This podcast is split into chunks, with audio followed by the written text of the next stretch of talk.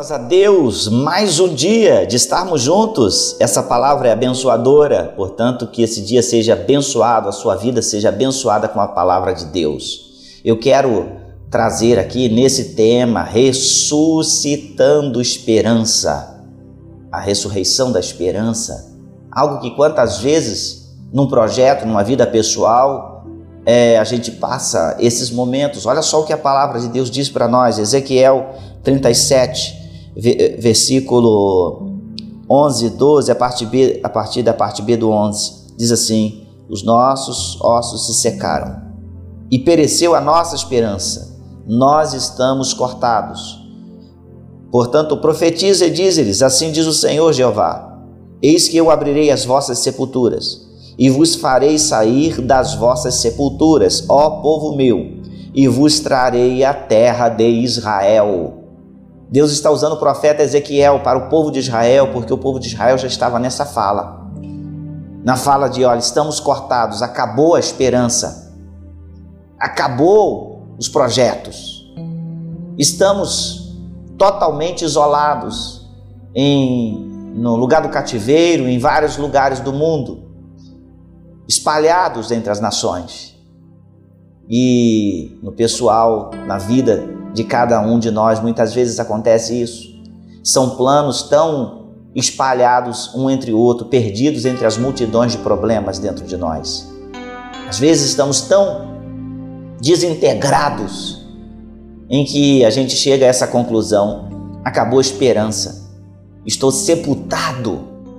Não sei, talvez você esteja passando isso, um sentimento disso, talvez na vida pessoal ou talvez na vida nacional, quantas vezes os conflitos que nós estamos tendo nesse tempo, tempo de desafio, tempos difíceis, mas uma realidade é que nós precisamos trazer o conceito do Deus poderoso que ressuscita mortos, o Deus que ressuscita projetos, sonhos, o Deus que ressuscita esperança como está exatamente agora o seu coração dentro daquilo que está acontecendo ao seu redor ou na sua vida intrapessoal. Muitas vezes é assim o sentimento. O sentimento é de sepultamento, o sentimento de velório. É, mas uma realidade que nós precisamos trazer sempre à tona é a esperança da promessa daquele que é poderoso e venceu a morte, aquele que venceu a sepultura, aquele que venceu a cova, ele venceu todo o processo da morte e a própria morte. Traga isso à sua mente. O Deus que não faz diferença para mim e para você, estar vivo ou morto fisicamente porque ele ressuscita. Mas tantas pessoas se perdem, não pelo fato de pensarem em morrer fisicamente, mas se perdem no fato de pensar que os projetos, os planos, não há mais esperança, acabou a esperança, a depressão vem, a angústia vem, o isolamento chega. E a tendência da pessoa, quando está depressiva, é se isolar, ela se sente protegida, é um falso mecanismo de defesa. Não pode a pessoa se render a esse falso mecanismo de defesa. Pelo contrário, venha se reanimar, venha se levantar, venha pôr a sua esperança em Deus, ainda que a sensação de que a esperança morreu, de que a morte, coloque diante do Senhor, que é o dono da vida, e diga: Senhor, eu estou nessa condição, mas tu és poderoso, assim como fizeste com Israel. Acaso não pode esses ossos reviver?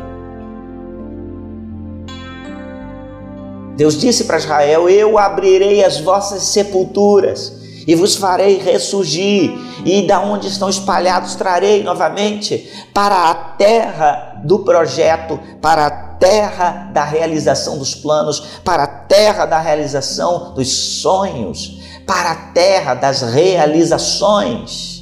Talvez você esteja precisando chegar novamente à terra das suas realizações. Pense nisso e entenda que tudo é fase.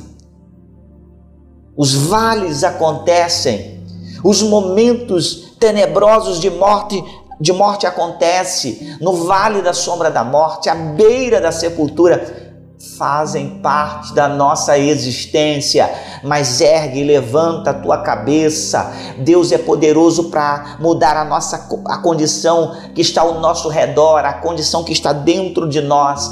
Ele é poderoso para ressurgir com vida e novamente haver alegria, planos, esperança. Ele ressuscita a esperança de novos projetos de uma nova vida, de uma nova etapa. Se compreendermos isso, que a vida é feita de etapas, há processos e processos, e Deus é Deus de processos. O que é processo? O processo é algo que muda de uma situação para outra. Processo é isso, é transformação.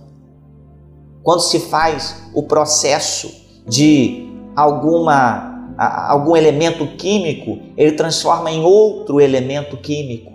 A junção de um com o outro dá em outro elemento químico. Olha só, há uma reação e ali há uma transformação. O processo acontece.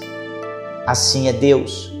Ele faz mudanças totais, ele não faz maquiagem.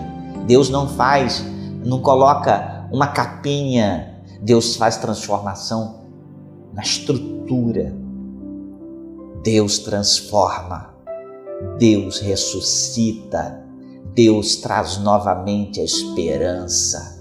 Creia nisso, tome posse, ainda que o desespero chegue, ainda que o desânimo tente dominar por completo, ainda que você esteja no estado mórbido, no estado moribundo, morrendo, à beira de uma sepultura emocional, até mesmo física, ainda que tudo isso esteja acontecendo poderoso Deus é capaz de reunir onde estão espalhados todos os seus sonhos e projetos e reuni-los na terra da promessa, no lugar da realização, porque é assim que Deus faz. Creia, tome posse dessa palavra, viva isto, viva essa realidade pela fé, porque é só possível pela fé. Deus que ressuscita sonhos, Deus que ativa novamente a esperança. Ele é real, ele é o Senhor das nossas vidas. Que Deus abençoe o seu coração. Medite nesse dia sim. E eu te convido para estar conosco próximo domingo, aprendendo a palavra de Deus às 9 horas da manhã e às 18 horas e 30 minutos, celebrando a Deus. Permitindo Deus, estaremos juntos. Deus te abençoe.